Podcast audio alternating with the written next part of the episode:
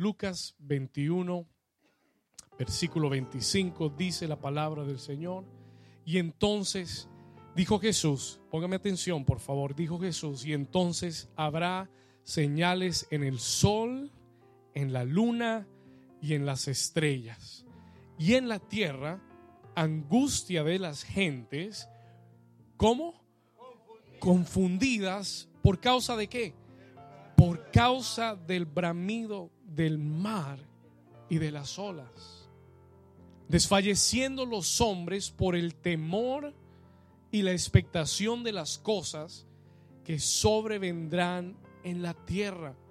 Porque las potencias, diga conmigo, las potencias de los cielos serán conmovidas. Versículo 27. Y entonces verán al Hijo del Hombre que vendrá en una nube con poder y gran gloria. ¿Cuántos dicen amén? Wow. Dígale a su vecino, vecino, buenas noticias. Wow. ¿Ah? ¿Cuántos quieren que el Señor regrese? Escuche esto. Y entonces verán al Hijo del Hombre que vendrá en una nube con poder y gran gloria. Versículo 28.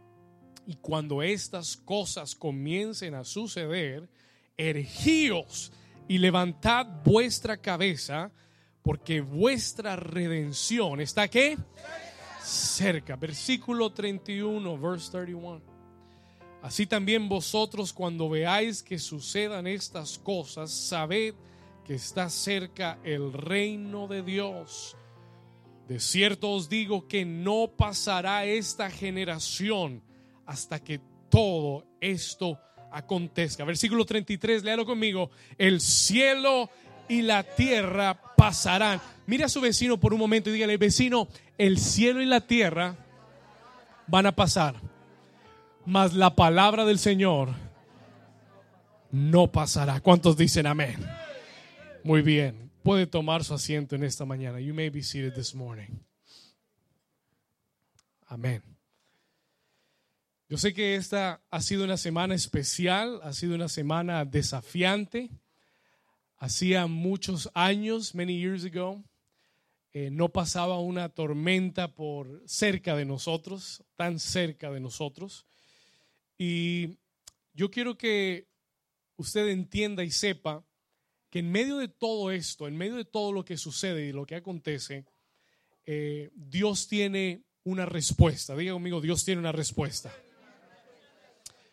Escriba esto, Dios tiene una respuesta, Dios tiene un plan y Dios tiene un propósito. ¿Cuántos saben que a Dios nada lo toma por sorpresa? Así que una vez más, si usted toma notas, escriba esto. Dios tiene, con toda tormenta, Dios tiene, escriba esto, todo el mundo sabe que los cristianos que van al cielo toman nota. Amén. Escriba esto. Toda tormenta tiene una respuesta, un plan y un propósito. Una vez más, toda tormenta, every storm, toda tormenta, toda tormenta tiene una respuesta, tiene un plan y tiene un propósito, porque ninguna tormenta toma a Dios desprevenido. Y yo quiero que hoy, creo que hoy, Dios quiere revelarte esas tres cosas. God wants to reveal these three things to you. Dios quiere revelarte una respuesta, un plan y un propósito después de estas tormentas que han venido. Amén. Así que quiero comenzar diciéndole que este, este tema de las tormentas, este fenómeno de las tormentas, no es algo extraño para nosotros, ni es extraño para la escritura. Cuando usted lee su Biblia, when you read your Bible, usted va a encontrar que a través de toda la Biblia hubieron tormentas. There were storms. Eh, yo recuerdo leer, no sé cuántos han leído, se lo mencioné hace un rato, Noé vivió una gran tormenta, posiblemente la tormenta más grande de la, humanidad, la vivió Noé. 40 días, si, si a nosotros nos llovió un día y medio, imagínense lo que serían 40 días de lluvia continua en la tierra. Si Harvey pasó por Texas y pasó un día y lo dejó inundado, imagínese 40 días continuos de lluvia. Diga conmigo, una gran tormenta. Noé tuvo que vivir una gran tormenta. La Biblia nos cuenta que Jonás, ¿cuántos recuerdan a Jonás? Jonás también tuvo que vivir una tormenta mientras estaba en el mar.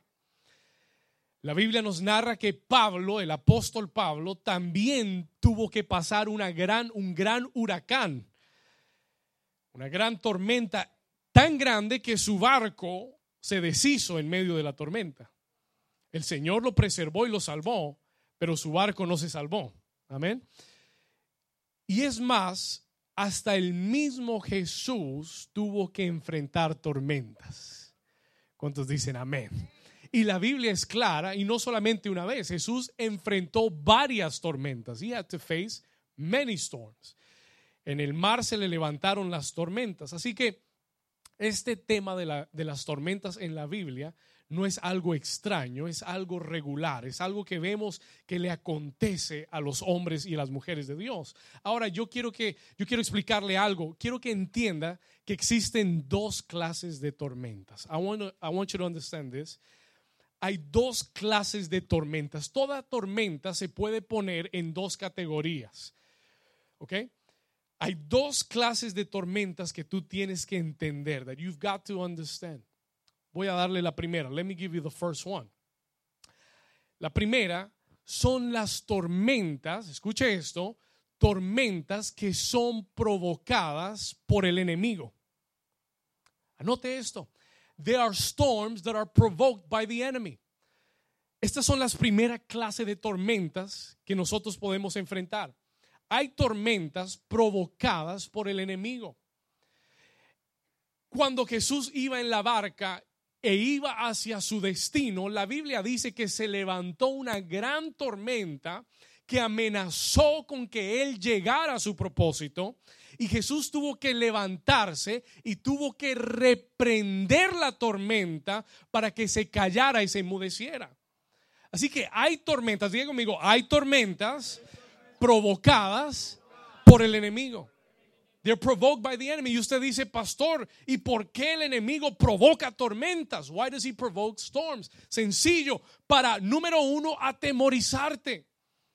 El diablo es el terrorista más grande que hay en el universo.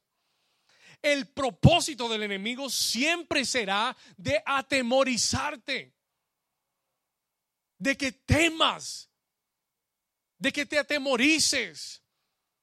Así que el propósito de la tormenta provocada por el enemigo es traerte temor. Número uno, número dos, es desviarte del propósito de Dios cuando tú vas en la dirección correcta, cuando tú vas hacia el propósito de Dios, no te sorprendas si el enemigo levanta y provoca una tormenta en tu vida para tratar de detenerte y que no llegues y que desistas y que te atemorices y que digas mejor me regreso porque la tormenta está muy fuerte. Porque ese será el propósito del enemigo en levantar una tormenta en tu vida. ¿Cuántos están conmigo? Hasta aquí. ¿Vamos bien? Hay tormentas provocadas por el enemigo con el propósito de atemorizarte. ¿Cuántas personas escucharon que venía la tormenta y se atemorizaron? Y con gran causa y con gran razón. No, no estoy diciendo que no sea justificado, pero escúcheme, ¿qué provoca la tormenta? What does the storm provoke? Provoca temor, pánico. Yo leía un artículo que decía que fue la evacuación más masiva en la historia de los Estados Unidos. Nunca habían evacuado tantas personas, más de 600 mil personas evacuaron el estado de la Florida. Usted pregunta, ¿por qué? Por, por la sencilla razón, porque hay un temor. Y eso es lo que la tormenta del enemigo viene a traer a tu vida. Él quiere que tú evacúes el propósito de Dios. Él quiere que tú abandones lo que Dios te ha dado. Él quiere que dejes el lugar que Dios te está dando para poseer. ¿Cuántos están acá conmigo? Are you here with me?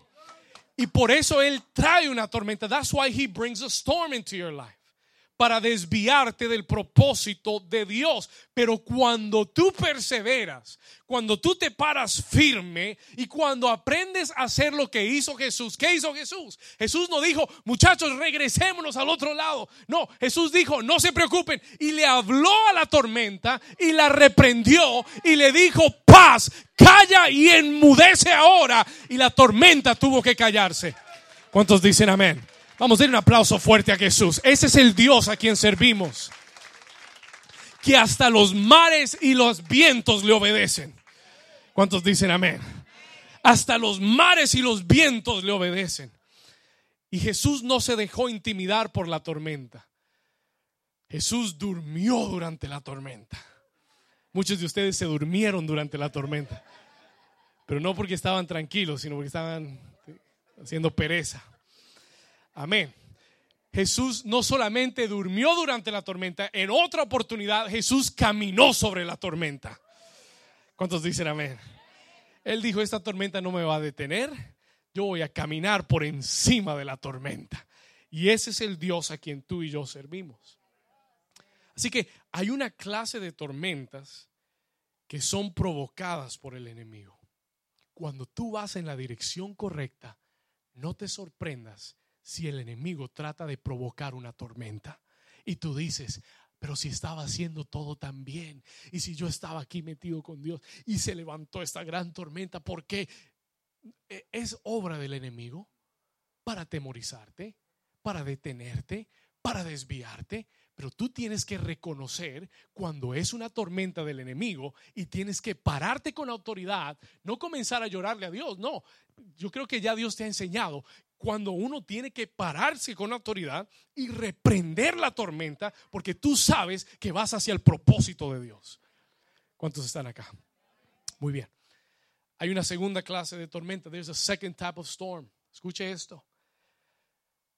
Y la segunda clase de tormentas son permitidas por Dios. They're allowed by God. Escuche. Son permitidas por Dios a propósito para encaminarte y alinearte con el propósito de Dios. Hmm.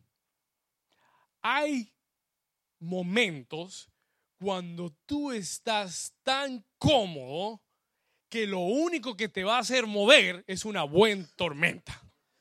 Es una buena tormenta. ¿Cuántos, ¿Cuántos dicen ay, ay, ay? Si no, pregúntele a Jonás. Hable con Jonás, llámelo y pregúntele. Y dígale, Jonás, cuéntame de tu tormenta. Y Jonás te va a decir, el problema fue que yo no quise hacer lo que Dios quería que yo hiciera. Entonces me fui para el lado incorrecto y allá me encontró la tormenta.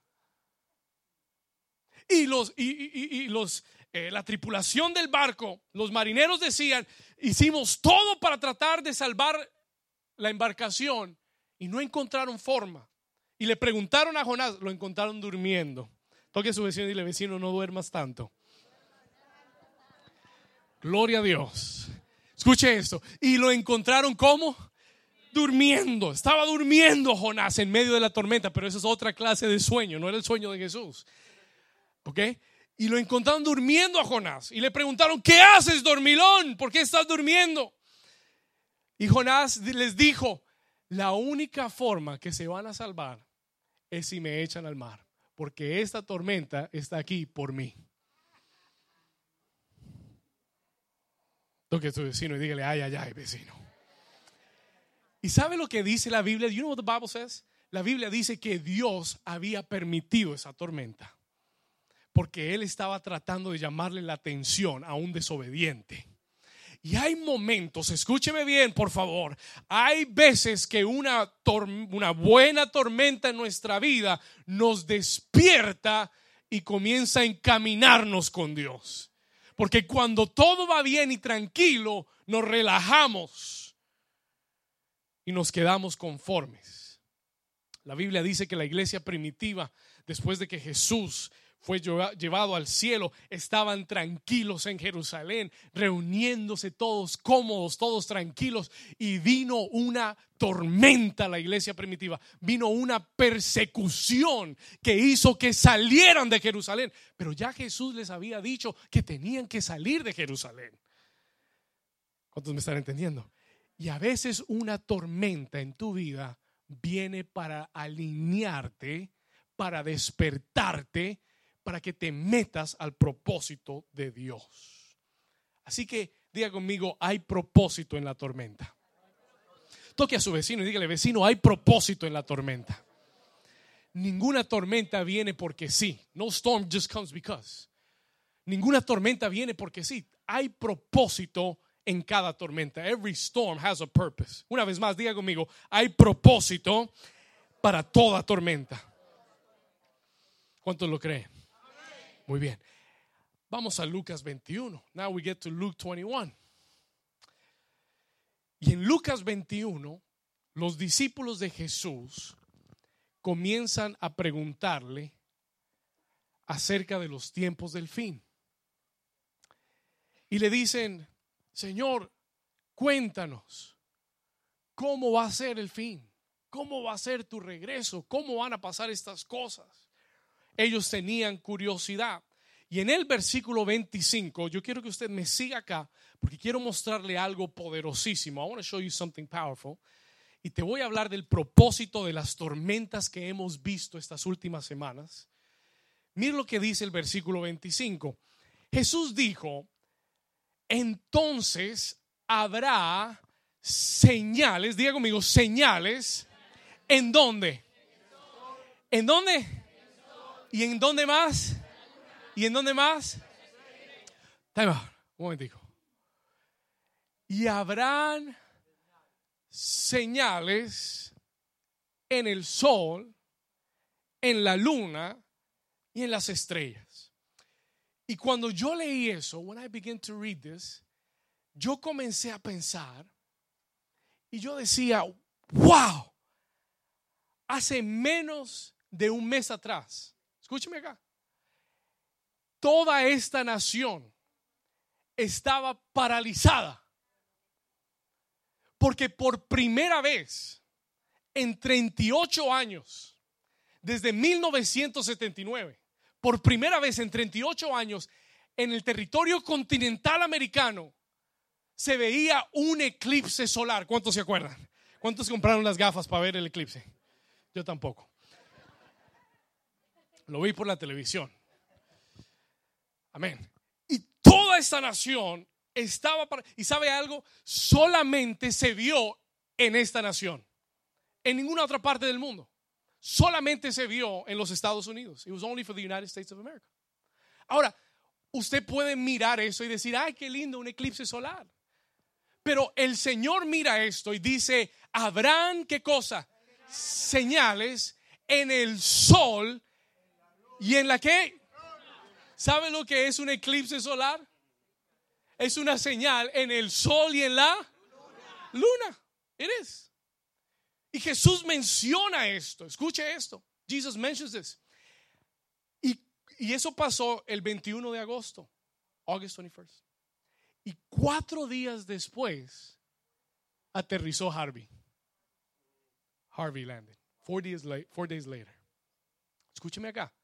Estoy hablando de, de algo que Jesús habló en, en, la escritura. Cuatro días después, búsquelo en Google. No que Google sea Dios, pero búsquelo. Amén. Escuche, Agosto 21, eclipse solar.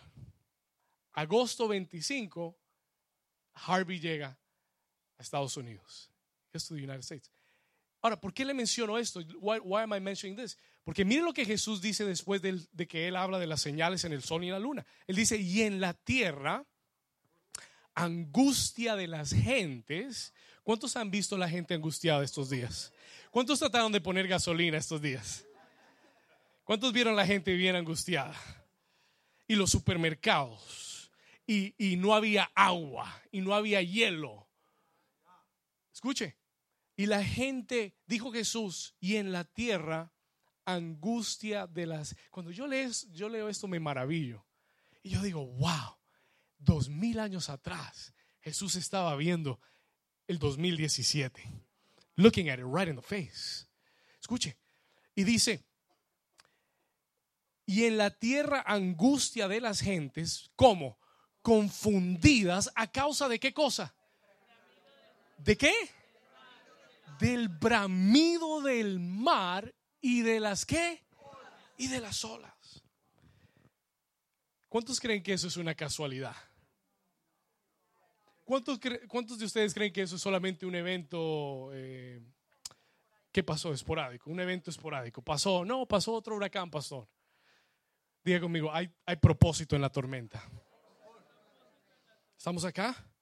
Cuatro días después llegó Harvey. Harvey came in four days later. Ahora, yo no sé por qué, pero el Espíritu Santo me puso a buscar estos nombres. He, he, made me look for these names. ¿Sabe lo que significa Harvey? Ahora, usted tiene que entender, el centro meteorológico le da nombres al azar a estas tormentas. Ellos escogen un nombre. Pero ¿cuántos saben que Dios sabe muy bien qué nombre escogen? ¿Cuántos saben que Dios no se le pasa por alto que cada cosa tiene un significado espiritual? Y el Espíritu Santo me dijo, busca estos nombres. Y el significado de Harvey es batalla y guerra. Battle and war. Diga amigo, batalla y guerra. Es un nombre de guerra. It is it's a name of war. Es un nombre de guerra. Escuche esto. Porque cuando yo oí, cuando yo busqué eso, comencé a entender quién había provocado esta tormenta. I began to understand who had provoked the storm. Hay gente que ve, eh, eh, tenga mucho cuidado a quien usted escucha. No todo el mundo que es cristiano tiene una perspectiva correcta de Dios ni una teología correcta. Hay mucho cristiano fanático diciendo que esos son juicios de Dios y no entienden lo que están diciendo. ¿Cuántos, cuántos están aquí conmigo? Escúcheme bien, listen to me carefully. Yo le acabo de decir que hay tormentas provocadas por quién? Por el enemigo. Y, cuando yo leí esto, el Espíritu Santo me habló y me dijo, esta es una tormenta provocada por el mismo infierno. Sobre un estado que ha sido muy cristiano a través de toda su historia. Ahora, le voy a decir algo más. Let me tell you something. ¿Cuántos quieren que le cuente otra, otra parte? ¿Le cuento algo más? Me puse a buscar en dónde fue que hizo, tocó tierra primero el huracán Harvey. ¿Quieres saber dónde? Una pequeña ciudad llamada Corpus Christi. ¿Sabe lo que quiere decir Corpus Christi? El cuerpo de Cristo. ¿Cuántos están acá? ¿Usted piensa que eso es una casualidad? ¿Usted piensa que lo que está sucediendo hoy en el mundo y en nuestra nación es una mera casualidad? Ese huracán tocó tierra y trató de arrasar el estado de Texas, pero entró y atacó primero a una ciudad llamada Corpus Christi. Corpus Christi quiere decir literalmente quiere decir el cuerpo de Cristo. Este es un anuncio de guerra. Listen to me, please. Escúcheme bien. Esto es un anuncio de batalla. Esto es Dios mostrándonos que el enemigo quiere levantarse como una tormenta contra el cuerpo de Cristo, against the body of Christ. Escúcheme acá. Yo en mi espíritu entendí que estos no son simplemente noticias, que esto es algo 100% espiritual y 100% profético y que esta es una tormenta que, muestra que el enemigo está en contra y está airado contra la iglesia de Jesús en esta nación. Escúcheme bien, listen to me. ¿Sabe cuándo tocó el huracán Harvey? ¿Sabe cuándo llegó? Preciso, un domingo en la mañana, Sunday morning, justo para detener todo servicio religioso, todo servicio de cualquier iglesia. ¿Sabe cuándo llegó Irma? Domingo en la mañana. Sunday morning, Harvey. Irma, Sunday morning. Dos semanas después, Escúcheme acá, listen to me. ¿Sabe lo que quiere decir Irma? You know what Irma means? Señor me dijo, búscalo. Irma quiere decir diosa guerrera. Harvey quiere decir guerra y batalla. Irma quiere decir diosa guerrera. War goddess.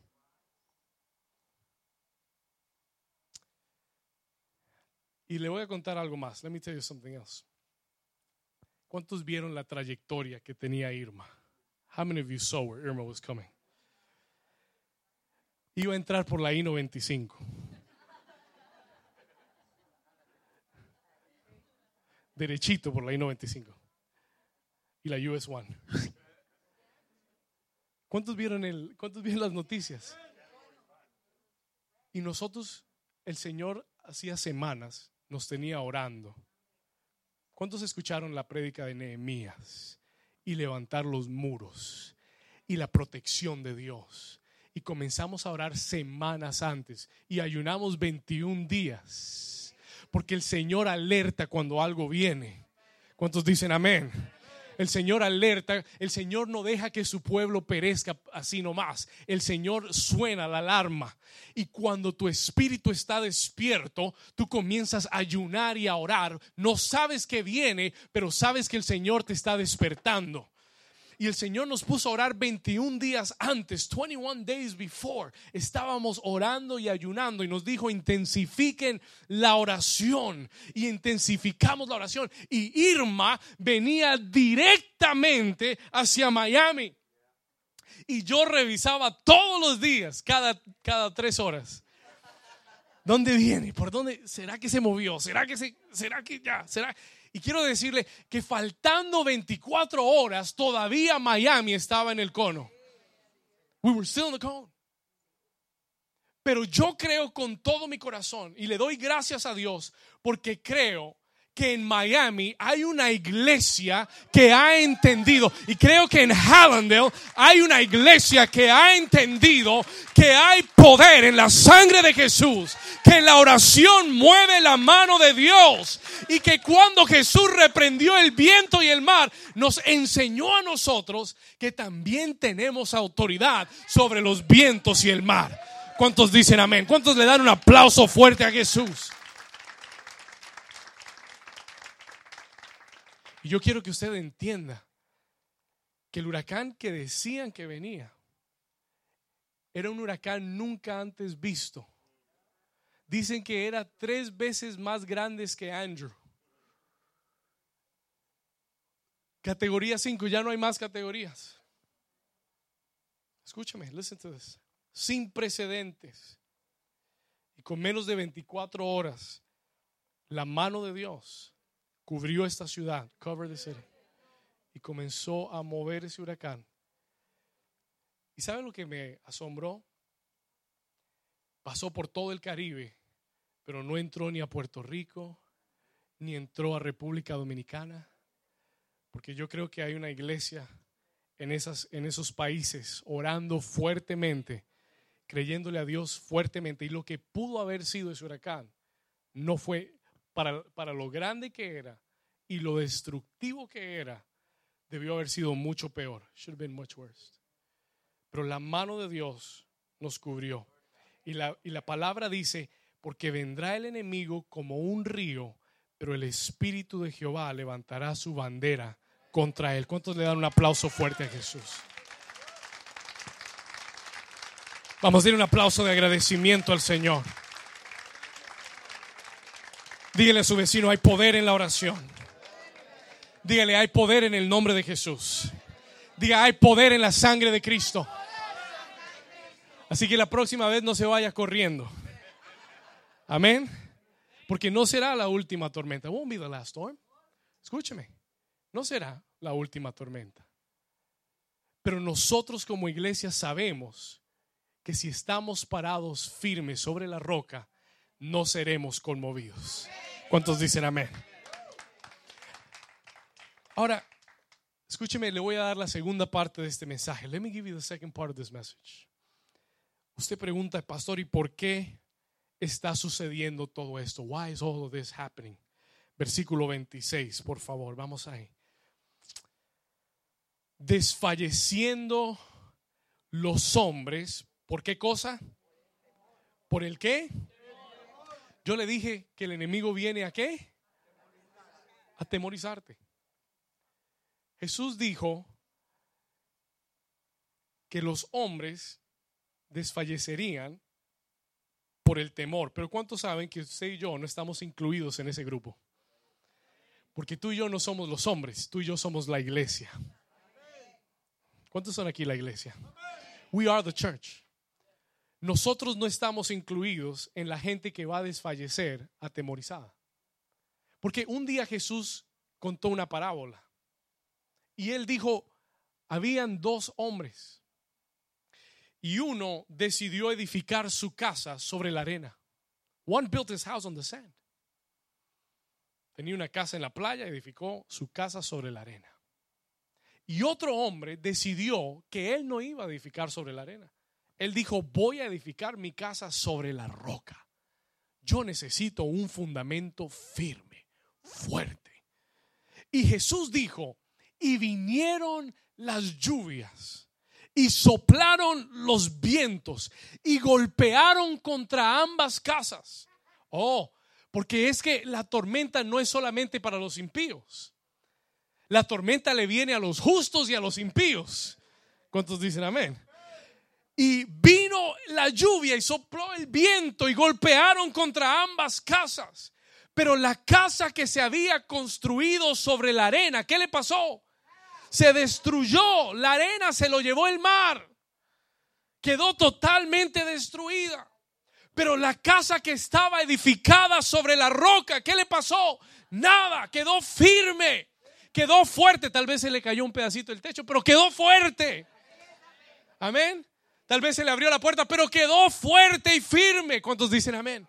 Y Jesús dice, Jesus said, ese hombre será un hombre sabio, lo compararé con aquel que construye su vida sobre mi palabra.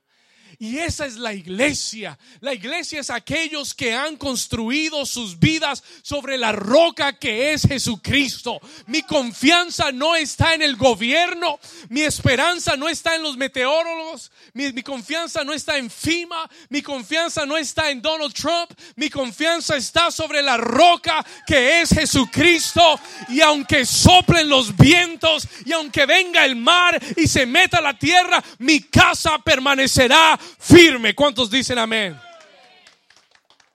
Pregúntale a tu vecino, vecino, ¿dónde está construida tu casa?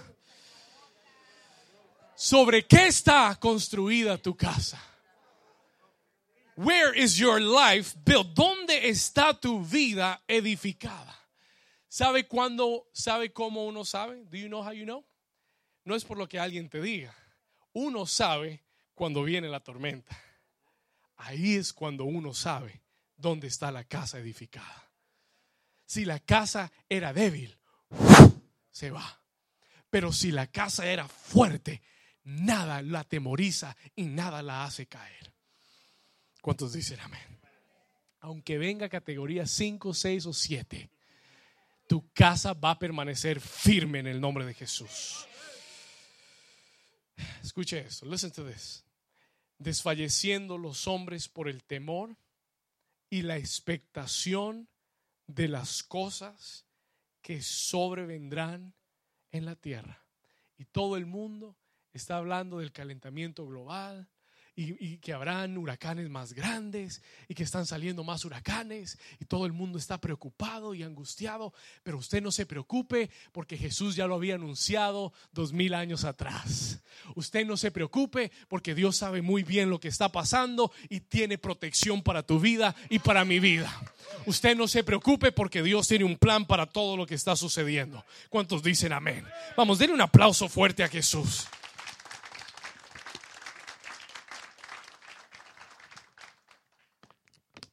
Ahora, déjeme contarle por qué está sucediendo esto. Let me tell you why this is happening.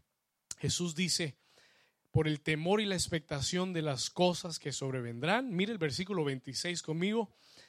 Porque, aquí está el porque, escuche, porque las potencias de los cielos serán conmovidas. Subraye eso en su Biblia, por favor.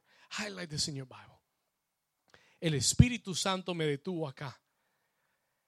Me detuvo a leer esto. Porque las potencias de los cielos serán conmovidas.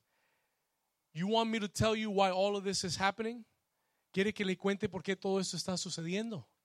Porque las potencias en los cielos están siendo conmovidas. Hay cambios que están sucediendo en el mundo espiritual.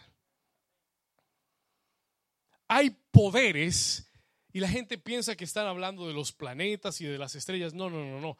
Aquí está hablando de los poderes espirituales hay poderes espirituales que están siendo conmovidos. Y esa palabra conmovidos quiere decir sacudidos.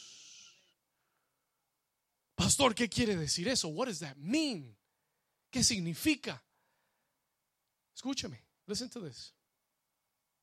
Yo creo que sobre esta nación viene un gran avivamiento de parte de Dios. Yo no creo en todos esos profetas que hablan de que viene juicio y destrucción y que viene que el Señor va a destruir esta nación, la gran Babilonia. No, no, no. Jesús murió en la cruz para salvar a esta nación. Jesús murió en la cruz para redimir esta nación, para traer salvación. Habrá un día de juicio y en ese día todos seremos juzgados, pero mientras ese día llegue, Dios quiere salvar esta nación. Y por eso hay una iglesia que Dios está despertando. Hay una iglesia que Dios está impulsando a salir y a predicar y a hablar la verdad de Dios. Y hay poderes en esta nación. Escúcheme y si lo entiende, como decía Jesús, el que tenga oídos para oír, que oiga. Hay poderes en esta nación que están siendo sacudidos. Y el enemigo está atemorizado. El enemigo está siendo sacudido. ¿Cuántos dicen amén? Escúcheme, ¿por qué, pastor? Porque algo grande viene para esta nación. Porque algo grande viene para esta nación. Porque vienen días de avivamiento porque vienen días de gran salvación. Yo creo que no vamos a tener suficiente espacio en esta iglesia para todas las personas que van a llegar sedientas de Dios, buscando a Dios. Jesús dijo, las potencias serán sacudidas. Y por eso hay una guerra. Por eso hay una guerra. Por eso hay un ataque. Porque el enemigo quiere desviar el propósito de la iglesia. Por eso viene una guerra. Por eso hay una batalla espiritual. Pero yo creo que algo grande viene. Diga conmigo, algo grande viene. Toca a tu vecino y dile, vecino, no te preocupes, porque algo grande viene. Dígale, vienen respuestas. Vamos, dígale, profetícele, dígale, vienen respuestas. Dígale, vienen milagros a tu vida. Dígale, viene multiplicación a tu vida. Toca a alguien, dile, vienen milagros a tu vida viene multiplicación a tu vida. ¿Cuántos dicen amén? ¿Cuántos lo pueden creer? ¿Cuántos lo pueden creer? ¿Cuántos lo pueden creer? Escúcheme, aunque el enemigo se levante y aunque el enemigo trate de detenerte, es porque él sabe que algo grande de Dios viene para tu vida. ¿Sabe cómo lo sé? You know how I know this. Porque el Señor me dijo, David, escuche esto. Hay una escritura que dice que las puertas del Hades no prevalecerán en contra de la iglesia de Jesucristo. Las puertas del infierno no prevalecerán en contra de la iglesia de Jesús.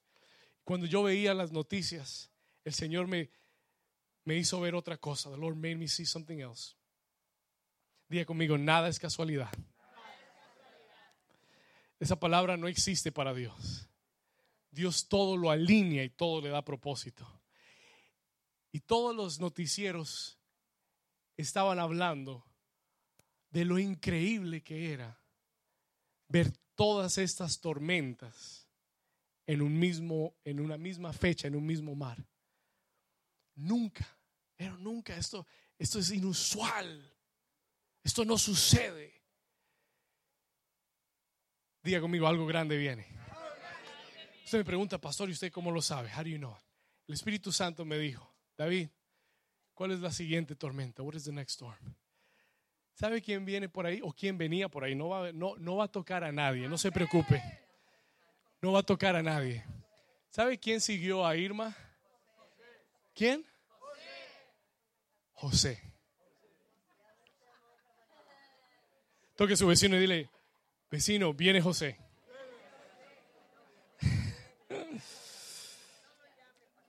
Pero no se preocupen, porque yo le dije que hay tormentas provocadas por el enemigo, pero hay tormentas que Dios permite. ¿Y usted sabe lo que quiere decir José? Do you know what José means? José es un nombre bíblico. José es un nombre bíblico. Anote esto, por favor, write this down. Así es como yo sé que algo viene, algo grande viene de Dios. Porque José literalmente quiere decir, Jehová te aumentará y Jehová te añadirá más. Solo, solo tres lo entendieron, gloria a Dios. José quiere decir Joseph, José. Ahora, lo, lo pusieron en español, entonces yo estoy creyendo que es para el pueblo latino. Diego amigo, José quiere decir Jehová te aumentará y Jehová te añadirá. ¿Cuántos reciben esa palabra?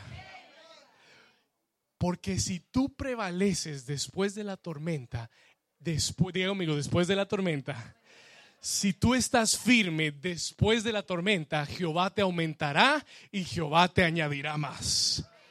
Si tú te mantienes firme en Dios, aunque soplen los vientos, entonces Jehová te aumentará y Jehová te añadirá más bendición. Porque el nombre de José es un nombre de bendición. Yo estoy creyendo, cuando yo leí eso, mi espíritu brincó. My spirit jumped. Yo le dije, Señor, gracias, porque yo creo con todo mi corazón que lo que viene para nosotros es multiplicación es grande. Señor, lo que viene para tu iglesia, el enemigo ha hecho todo para detenernos, pero gracias Señor, porque tú vas a enviar tu bendición, es más grande que la prueba. Tu bendición es más grande que la tormenta. Tu bendición es más grande que la adversidad. Si tu adversidad ha sido grande, tu bendición será más grande. ¿Cuántos lo reciben? Si usted dice, pastor, pero usted no sabe esta dificultad, no te preocupes. El apóstol Pablo dijo que la gloria que ha de venir será mayor que toda la prueba, será mayor que toda la adversidad. Así que si tu tormenta ha sido categoría 5, tu bendición es categoría 7. ¿Cuántos dicen amén? ¿Cuántos lo entendieron? ¿Cuántos lo creen? ¿Cuántos lo reciben de parte de Dios? Vamos, levante sus manos, diga, Señor, lo recibo en esta mañana. Padre, en el nombre de Jesús, añade a mi vida, trae multiplicación, trae aumento a mi vida, en el nombre de Jesús. Si usted lo cree, den un aplauso fuerte a Jesucristo. José es solo para recordarte que después de la tormenta Dios te va a aumentar y Dios te va a añadir. Que lo que el enemigo quiso usar para destruirte, Dios va a usar para bendecirte. Versículo 28, vamos llegando al final. We're getting to the end. Versículo 28. Cuando estas cosas comiencen a suceder, when these things begin to happen, ¿sabe lo que dijo Jesús? Ergíos, erguíos y levantad vuestra cabeza porque vuestra redención está cerca. Él dijo ergíos y la palabra ergíos quiere decir enderezarnos. Escuche esto, listen to this. ¿Qué hacemos ahora, pastor? What do we do now? ¿Qué hacemos después de la tormenta? Endereza tu vida. No esperes que la próxima tormenta llegue para enderezarte. Enderezate ahora. Endereza tu vida. Ponte firme en tu relación con Dios. Ponte firme en tu compromiso con Dios. Déjeme decirle algo, no es tiempo para dormir. Déjeme decirle algo, no es tiempo para jugar con Dios ni jugar a la iglesia. Es tiempo de estar firme con Dios. Es tiempo de perseverar y seguir firme en lo que has creído. Listen to me. Él dijo, ergíos y levantad vuestra cabeza. No te atemorices. Levanta tu cabeza. ¿Por qué, Señor? ¿Por qué, Jesús? Porque tu redención está cerca. Así que mantente firme. Toca al vecino y dile, vecino, mantente firme. Dile, endereza tu vida. Él dijo, ergíos, levantad vuestra cabeza, porque vuestra redención está cerca. Acompáñeme al versículo 34. Come with me to verse 34. Voy llegando al final, versículo 34. Mirad también por vosotros mismos que vuestros corazones no se carguen de glotonería y embriaguez y de los afanes de esta vida y venga de repente sobre vosotros aquel día. Jesús dijo, mira por tu propia vida, no descuides tu vida. En estos tiempos finales, no puedes descuidar tu vida. No puedes descuidar tu relación con Dios. Escúchame, listen to this. Él dijo, no carguéis vuestros corazones de glotonería. Y usted dice, pastor, yo no como mucho. Estoy bien. Aunque durante el huracán comí, pero estoy bien. No, no, no. Glotonería, diga conmigo, glotonería. Anote esta cita, write this down, this text. Romanos 13, 13 nos explica lo que es la glotonería.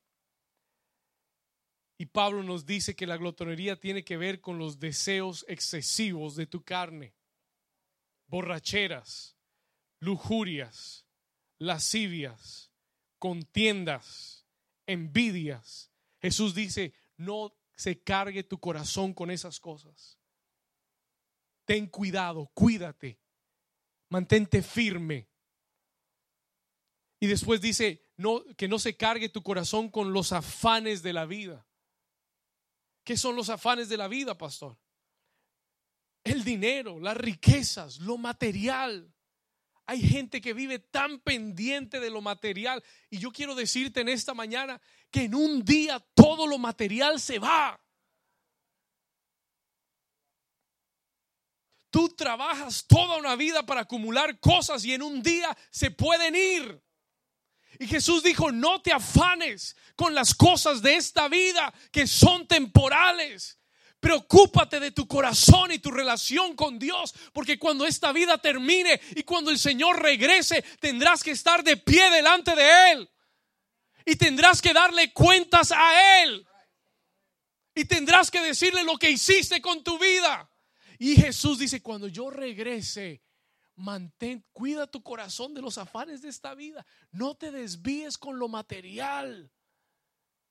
Preocúpate de lo espiritual, preocúpate de las cosas de Dios.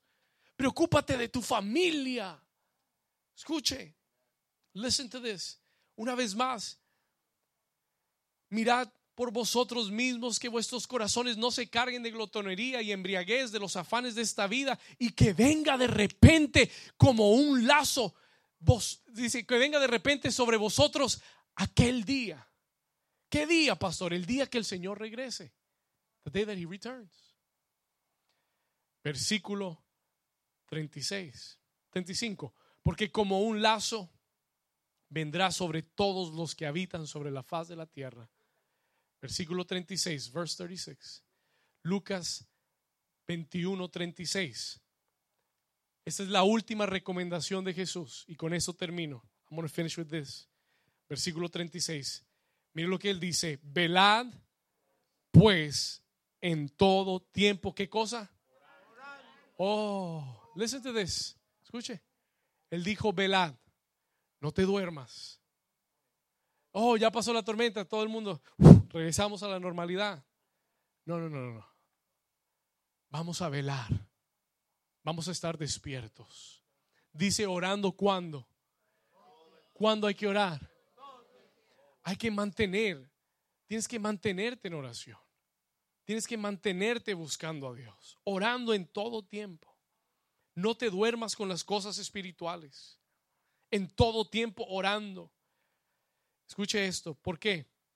Para que seáis tenidos por dignos de escapar de todas estas cosas que vendrán y de estar en pie delante del Hijo del Hombre. Y la iglesia de Jesús dice, póngase de pie conmigo. Vamos a ponernos de pie por un momento. Let's stand to our feet. I'm going to ask the worship team to join me. Cierre sus ojos, levante sus manos al cielo. Lift up your hands to the heavens.